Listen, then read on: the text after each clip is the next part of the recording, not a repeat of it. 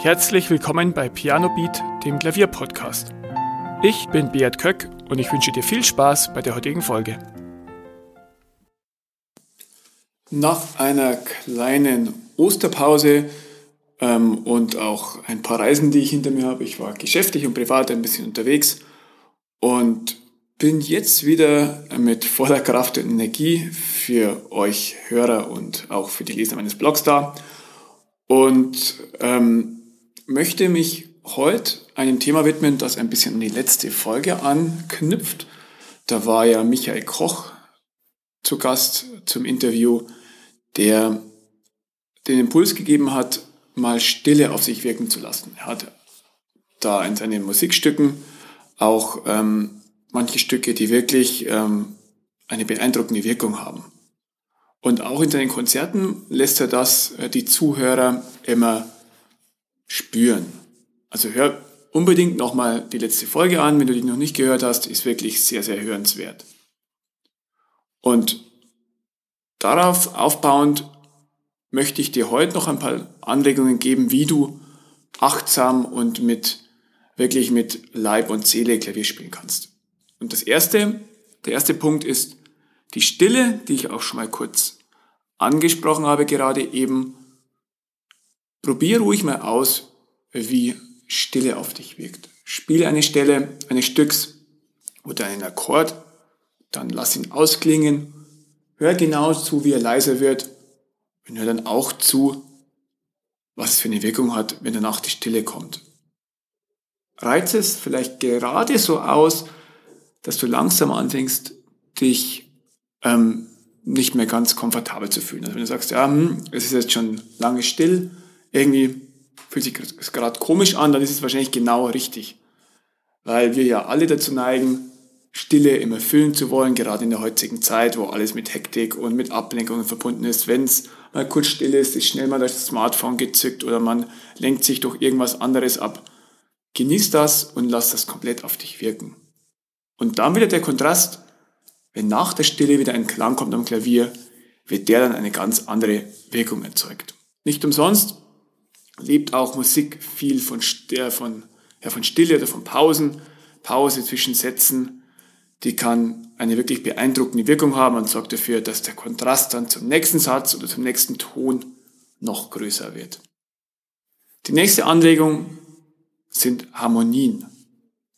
Also setz dich ans Klavier und spiel bestimmte Harmonien, spiele Terze, Sekunden, äh, Quinten, Quarten, Dreiklänge, verschiedene äh, Klänge und hör genau hin, was ruft das in dir für ein Gefühl hervor? Was fühlst du dabei? Was nimmst du wahr? Wie klingen vielleicht bestimmte Intervalle für dich? Was gefällt dir gut? Was gefällt dir weniger gut? Was passt vielleicht zu deiner jetzigen Stimmung und was eher nicht? Und das wirklich intensiv zu fühlen, das ist auch eine tolle Erfahrung und kann dir auch beim Improvisieren helfen. Zum Beispiel, wenn du ein bisschen ein trauriges Stück spielen willst, was passt da für ein Intervall dazu? Vielleicht die kleine Terz, weil die, oder ein Molldreiklang, der eine traurige Wirkung erzeugt. Was passt zu fröhlicher Musik? Sind da vielleicht eher die großen Terzen geeignet? Nimm das wahr und verknüpf es auch mit Empfindungen. Das ähm, ist eine tolle Erfahrung und hilft dir auch beim Improvisieren wirklich weiter. Ein, ja, es ist wirklich toll, wie verschieden die Wirkung von verschiedenen Intervallen ist. Zum Beispiel ähm, Quinten, wenn du so Quintenparallelen spielst, das darfst jetzt keinen äh, Tonsatzlehrer wissen lassen, weil Quintenparallelen ja immer vermieden werden sollen. Aber wenn du das wirklich mal machst und Quinten rauf und runter spielst, das hat dann einen ganz, ähm, ja, einen orientalischen Klang, so ein bisschen wie chinesische Musik. Ähm, oder Karten, die haben auch einen ganz eigenen Klang. Zum Beispiel ähm, gibt es einen Komponisten, Hermann Schröder heißt der, ähm, da habe ich immer wieder Orgelstücke auch gespielt und der hat sehr viel ähm, mit Quarten geschrieben, war bekannt für seine Quart und auch Quinten. Und diese Musik hört sich wirklich sehr archaisch an und ganz ähm, ja, markanter Charakter. Und das kannst du dann bewusst auch wieder in dein Klavierspiel einbauen. Du sagst, ja, ich mache jetzt ein paar Quart- und Quintverschiebungen und will damit die und die Stimmung erzeugen. Das kannst du aber nur, wenn du dich mal bewusst darauf eingelassen hast und mal erfahren hast, was kommt da bei dir an als Klang.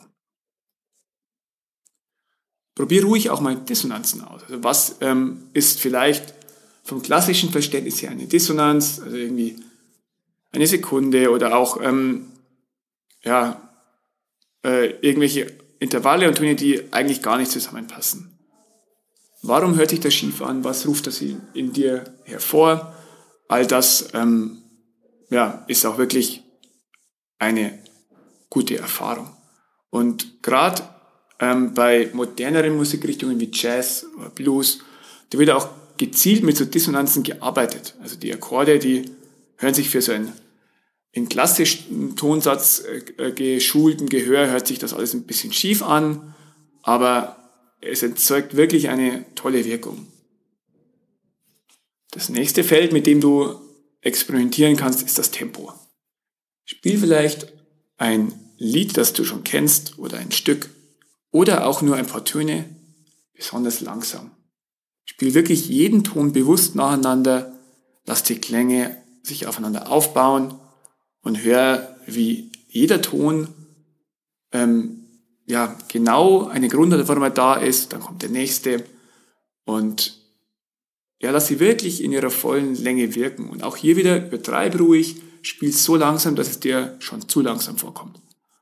Auch wieder in die andere Richtung, spiel bestimmte Stellen, bestimmte Melodien, bestimmte Töne mal bewusst schneller und schau, was das dann wieder in dir hervorruft.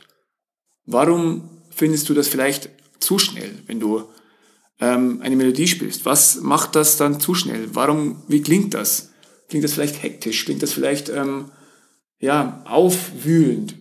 Und auch wieder, wie kannst du das dann, wenn du irgendeine bestimmte Stimmung hervorrufen willst, indem du improvisierst, indem du frei spielst, kannst du das gezielt einsetzen. Also da mal wieder schneller spielen, um irgendwie so ja, eine aufgewühlte Stimmung wiederzugeben und damit bewusst langsamer zu werden, um Ruhe und Stille und Bedächtigkeit zu vermitteln. Das nächste ähm, geht dann, wenn du ein Digitalpiano zu Hause hast, dass du da mal mit den verschiedenen Sounds herumexperimentierst. Vers probier verschiedene Streicherklänge, äh, probier Gitarrenklänge aus, je nachdem, was dein Instrument so alles drauf hat. Aber probier auch verschiedene Klaviere aus. Die meisten Digitalpianos haben auch verschiedene Klavierklänge. Es gibt diesen Standardklang, der dann kommt, wenn du einschaltest. Dann gibt es aber meistens auch drei, vier verschiedene andere Flügelklänge, die sich sehr ähnlich anhören, aber ein bisschen unterscheiden. Und dann hörst du auch da rein. Wo unterscheiden sich die? Ähm, für welche Stücke oder für welche, ähm, ja, für welche Musik könnten die anderen ähm, Klänge vielleicht besser geeignet sein? Und auch das kannst du da wieder verwenden, um die Stimmung zu erzeugen. Oder vielleicht, wenn du ein Stück spielst, ähm, das ähm, barock ist, vielleicht willst du das mal mit einem Cembalo-Klang probieren. Oder vielleicht willst du ein romantisches Stück mit einem anderen Klavierklang zum Ausdruck bringen. Auch hier wieder, lass dich drauf ein, nimm es mit allen Sinnen wahr, was es in dir hervorruft. Das waren jetzt ein paar Anregungen von mir, wie du ähm, bewusst Klavier üben kannst und mit verschiedenen Elementen herum experimentieren kannst, um ja, die Stimmungen wahrzunehmen und wirklich zu einem bewussten Klavierspieler zu werden. Natürlich sind da auch keine Grenzen gesetzt. Es gibt noch bestimmt viele, viele andere Gebiete, wie du experimentieren kannst. Vielleicht hast du das auch schon mal probiert. Ähm, schreib mir gerne, wenn du ähnliche Erfahrungen gemacht hast oder wenn du auch schon mal ein bisschen mit Stille oder mit Tönen, mit Harmonien experimentiert hast, was es in dir hervorgerufen hat und was du daraus mitnehmen konntest. Klavier und Klavierspielen ist so viel mehr als nur mechanisch irgendwelche Stücke runterspielen oder irgendwelche ähm, Dinge zu begleiten, sondern es ist einfach ein tolles Instrument, mit dem du Musik machst und Musik ist einfach auch mal mehr als nur Töne. Danke, dass du heute wieder mit dabei warst. Die nächsten Wochen werden wieder regelmäßiger mit neuen Folgen und ich freue mich, wenn du auch nächste Woche wieder einschaltest. Vielen Dank, dass du zugehört hast. Weitere Informationen zum Podcast findest du in den Show Notes und auf pianobeat.de.